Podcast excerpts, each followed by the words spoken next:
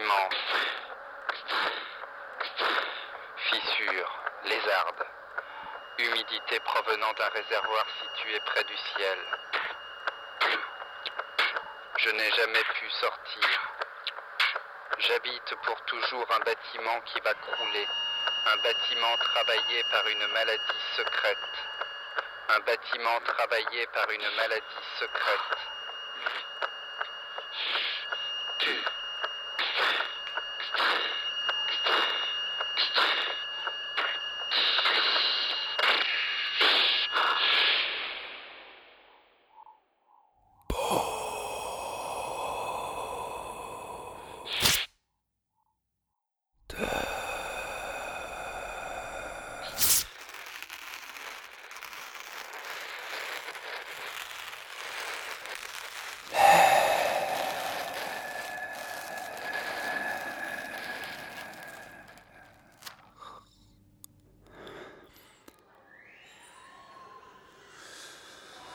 Cette nuit, cher Charles, j'ai fait cauchemar sur cauchemar.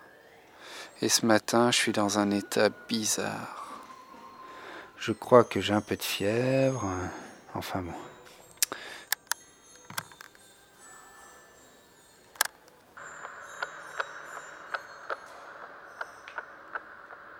Depuis quelque temps, cher poète, mon dictaphone m'inquiète. Le mécanisme de ces têtes de lecture fait tellement de bruit qu'on l'entend sur les enregistrements. Ça me fait penser à ton poème L'horloge. 3600 fois par heure la seconde chuchote, souviens-toi rapide avec sa voix d'insecte maintenant dit je suis autrefois et j'ai pompé ta vie avec ma trompe immonde.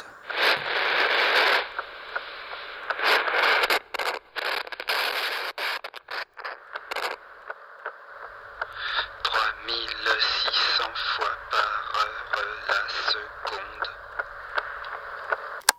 À propos de cette seconde, je me suis toujours demandé pourquoi on disait une seconde. Pourquoi on ne dirait pas plutôt une première ou une troisième? Il doit y avoir une raison, mais je n'ai pas le temps de chercher. Aujourd'hui, cher poète, je sais que ça ne va pas te faire plaisir, mais j'ai décidé de te parler de ton agonie et de ta mort. Pour rendre ça plus amusant, je vais te faire écouter ce qu'un de tes ennemis a écrit sur toi juste après ton décès. Écoute. Sa main gauche, inerte et tordue, pendait contre sa poitrine. Avec la droite, quelquefois, il essayait de soulever ses doigts, pas encore pourris, mais morts. Il ne pouvait articuler qu'un mot crénon, comme un enfant, mais ce mot il le gémissait, le ricanait, crénon. C'était tantôt un salut et tantôt un juron, suivant qu'on lui montrait une chose ou un nom qu'il avait aimé ou haï. Je le plains, je vous jure, oui, je le plains. Poète, il ne l'était point de par le ciel, et il avait dû se donner un mal affreux pour le devenir. Il eut une minute de gloire, un siècle d'agonie. Aura-t-il dix ans d'immortalité? À peine. Ses admirateurs peuvent tout au plus espérer qu'un jour un curieux ou un raffiné logera ce fou dans un volume tiré à cent exemplaires, en compagnie de quelques excentriques crottés. Il ne mérite pas davantage. Voilà, c'est Jules Vallès qui a écrit ce texte le 7 septembre 1867. Comme euh, nous sommes en 2006 et que tu es encore un des auteurs les plus lus, tu peux te rendre compte de sa petite erreur d'appréciation concernant tes dix ans d'immortalité.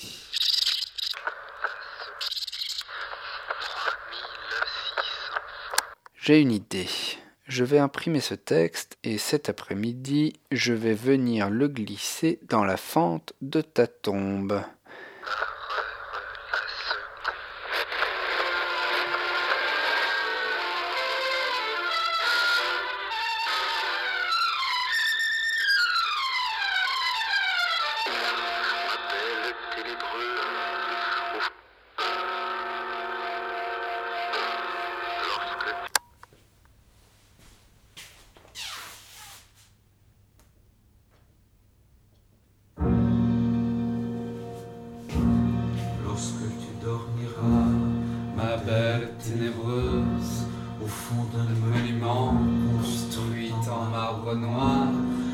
Lorsque tu n'auras pour alcôve et manoir qu'un caveau pluvieux et qu'une fosse creuse,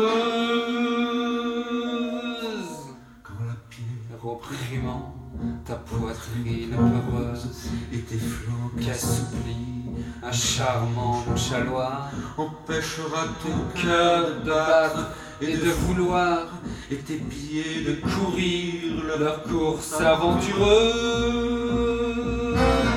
Le tombeau confident de mon rêve infini, car le tombeau toujours comprendra le poète.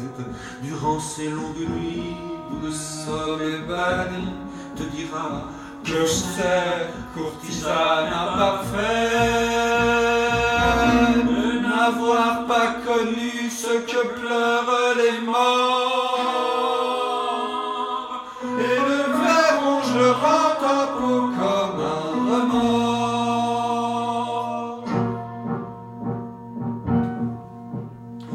Et le verre rangera ta peau comme un remords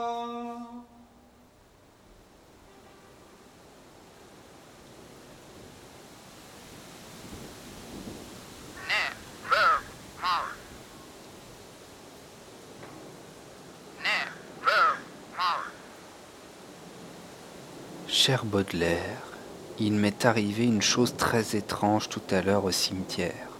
C'est à ne pas en croire ses oreilles, alors ouvre bien grand les tiennes. Je suis arrivé devant ta tombe, et comme prévu, j'ai glissé le texte de Jules Vallès dans une fente. Ensuite, comme j'avais amené mon micro, je me suis mis à faire des petits enregistrements, le chant des oiseaux, le vent dans les feuilles. Et puis à un moment, j'ai rapproché mon micro de la tombe, et là,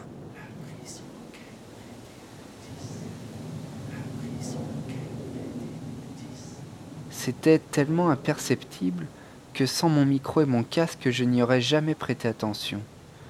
C'était comme un bruit enfoui très profondément.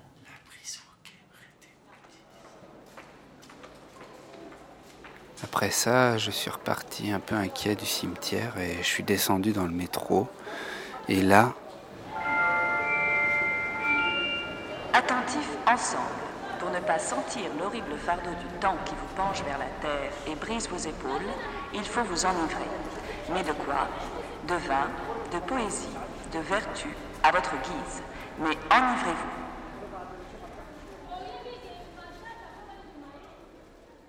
J'entends des voix.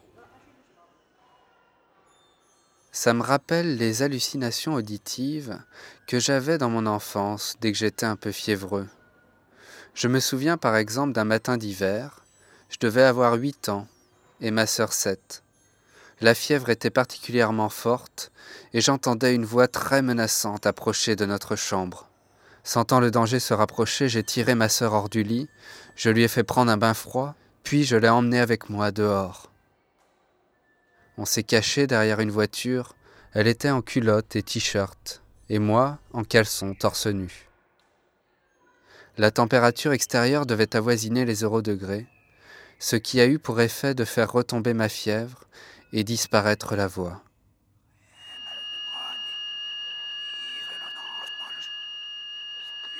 Décidément, la fièvre ne tombe pas, cher poète.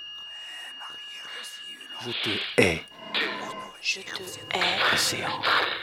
Je te hais. horrible burdens of time. Sois sage. Océan. That's the only question. Question.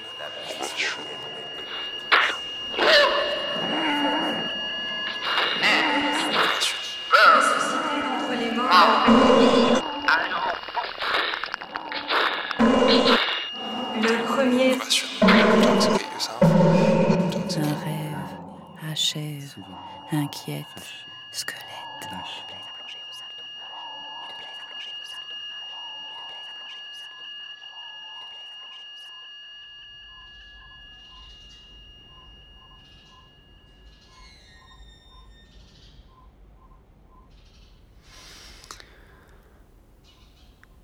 Ce matin, cher poète, Ça va mieux.